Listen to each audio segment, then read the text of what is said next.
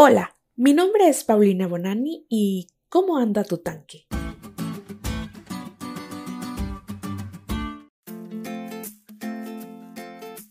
Ya sé que menciono esto para todo, pero es que de verdad hay un antes y un después de la maternidad en mi vida.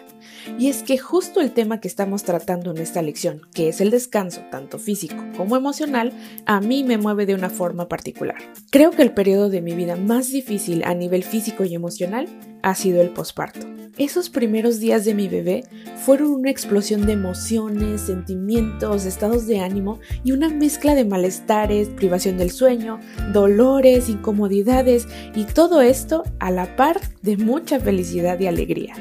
Es una cosa rarísima que solo las mamás que lo hemos experimentado podemos comprender. Esos días yo no andaba con el tanque del descanso físico lleno y el tanque emocional parecía estar lleno en momentos y de repente estaba vacío y luego medio lleno y luego medio vacío y todo gracias a las hormonas. Y es que en ese periodo todo se junta y si no fuera por mi esposo, mi familia y la red de apoyo que me permitió descansar y sobrellevar mi recuperación, tal vez hubiera colapsado. No hay cuerpo humano que aguante todo y eso Dios lo sabe perfectamente. Hay veces que en la vida, además de tener cansancio físico, tenemos cansancio emocional. El estrés y el ajetreo del diario vivir se une a la poca pila emocional que ya tenemos y entonces todo colapsa. Muchas veces es ahí, en esos breakdowns, que volteamos a ver a Dios y le preguntamos, ¿por qué a mí, Señor? Así como Baruch, el escriba de Jeremías. Era evidente que andaba con el tanque físico y emocional vacío cuando en Jeremías 45, 1 al 5, se quejó con Dios acerca de que le estaba lloviendo sobre mojado, pues encima de que estaba cansado, agotado de tanto sufrir por la situación del pueblo de Israel y la ciudad de Jerusalén, se enteraba de que no solo eran esas cosas malas las que pasaban, sino que vendrían más. Sus razones eran válidas, pues eran tiempos malos para Jerusalén un año atrás, Nabucodonosor había atacado la ciudad y se había llevado cautivos algunos de los príncipes y parte de los utensilios del templo.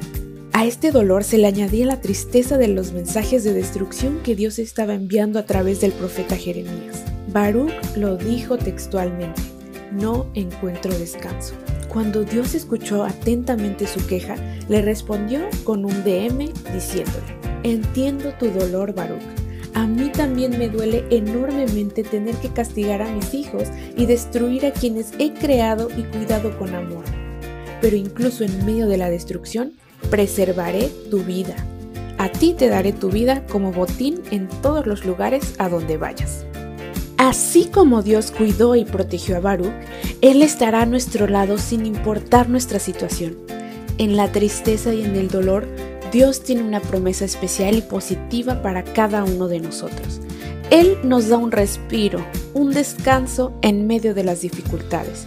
Si cuando tenemos el tanque vacío hacemos como Baruch y le pedimos a Dios que nos dé descanso, Él nos hará descansar. Vayamos a la fuente de la vida a llenar nuestro tanque, a saciar nuestra sed espiritual y a encontrar el descanso que solo el Señor nos ha prometido darnos.